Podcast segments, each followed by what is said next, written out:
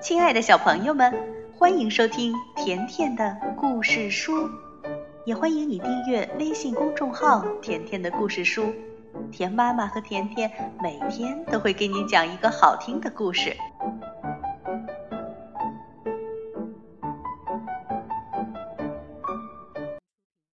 今天呀，我们接着来讲写给儿童的成语故事。这套书是由布印童书馆出品的。你听过“一字千金”这个成语吗？那现在田妈咪就告诉你关于“一字千金”这个成语的故事。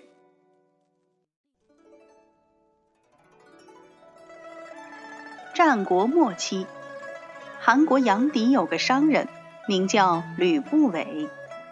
他在赵国经商的时候，曾经资助过秦国的落魄王孙一人。此人后改名子楚，当时被扣押在赵国做人质，处境非常艰难。吕不韦设法帮助他逃回秦国，又把爱妾赵姬送给他为妻。子楚继承王位之后，便封吕不韦为文信侯，并任命他为秦国的相国。吕不韦做相国的时候，仰视的风气十分盛行。当时著名的战国四公子都各自养了食客数千名，吕不韦也养了三千个食客，他们作为他的智囊团，帮忙想出各种各样的方法来巩固他的地位。这些食客呢，都是三教九流的人物，各有各的才智和专长。于是，吕不韦叫他们撰写文章，将平生所见所闻，还有自己的感想都写出来。这些包揽了天地万物和古今哲理的文章，经过整理汇编，变成了一部二十多万字的巨著，名为《吕氏春秋》。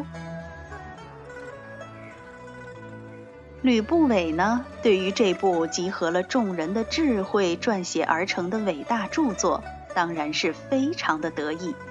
因此，他把这部书悬挂在秦国的国都咸阳的城门上，邀请各国的诸侯和学者来阅览，并且悬赏说：若是有人能在书中增加一个字或减少一个字的，就赏赐千金。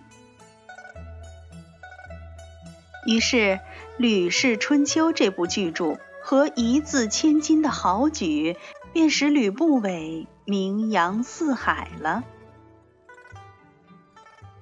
小朋友，“一字千金”这个成语可以比喻文字的价值很高，一个字就值千金；或者呢，用来称赞文章的修辞十分出色，用字确切，难能可贵。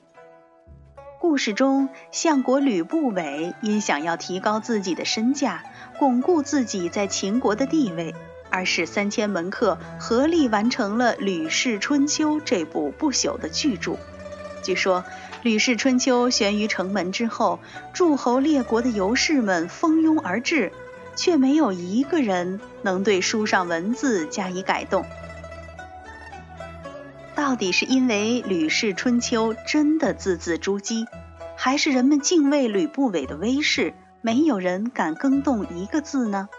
这也成了历史上的一个谜。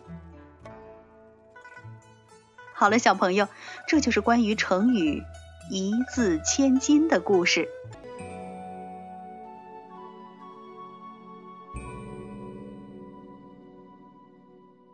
今天我们接着来讲。写给儿童的成语故事，这套书由布印童书馆出品。一败涂地，这是汉高祖刘邦的名言。那在这个成语背后，又有一个怎样的故事呢？秦始皇末年，天下大乱，当时刘邦还只是泗水亭的亭长。有一次。他奉命押解一批犯人到骊山做苦工，半路上就有不少犯人逃跑了。刘邦心想，再这样下去，不到骊山，犯人一定都跑光了。与其到时候没法交代而被判罪，不如现在就把所有的犯人都放了。有十几位壮士无路可走，便跟着刘邦进入了芒砀山。刘邦的队伍逐渐发展到了数百人，准备等候时机起义。秦二世元年的秋天，陈胜等大批反抗秦朝暴虐统治的志士在大泽乡揭竿起义。陈胜自称为楚王。当时许多郡县都杀了长官来响应。刘邦的故乡沛县的县令也想归附楚王，刘邦的好友萧何和曹参便建议他说：“您是秦朝的县令，现在要反叛秦朝，恐怕沛县的百姓们不会服从您的。不如把刘邦等逃亡在外的人召回来，有了力量，就没有人敢不听从了。”于是，沛县县令立刻派樊哙去请刘邦。可是，当刘邦率军回来时，县令见他的部属有数百人，怕他不服从自己的指挥，便又反悔了。不仅帮忙下令关紧城门，拒绝刘邦进城，而且还要将萧何和曹参都杀掉。于是，他们两人便连夜爬过城墙。去投奔刘邦。刘邦在城外写了一封信，绑在箭上，射给城里的父老乡亲。信上希望沛县的父老兄弟们能够同心协力，把县令杀掉，共同抗暴，以保全身家性命。城中的父老得到信息后，果真杀了县令，打开城门迎接刘邦进入了沛县。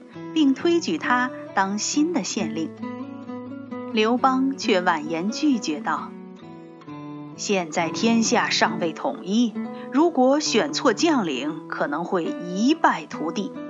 我并不是顾惜自己的性命，只是怕自己能力太小，不能保全沛县的父老兄弟。大家还是另选贤能吧。”但是最后众人还是拥戴刘邦。立他为沛公。后来，刘邦以沛县子弟三千人为基础，东西征战，削平群雄，统一天下，建立了汉朝，史称汉高祖。小朋友们，“一败涂地”这个成语呢，出自《史记》，本意是一旦失败，就要肝脑涂地。用以形容失败的非常惨烈，甚至到了不可收拾的地步。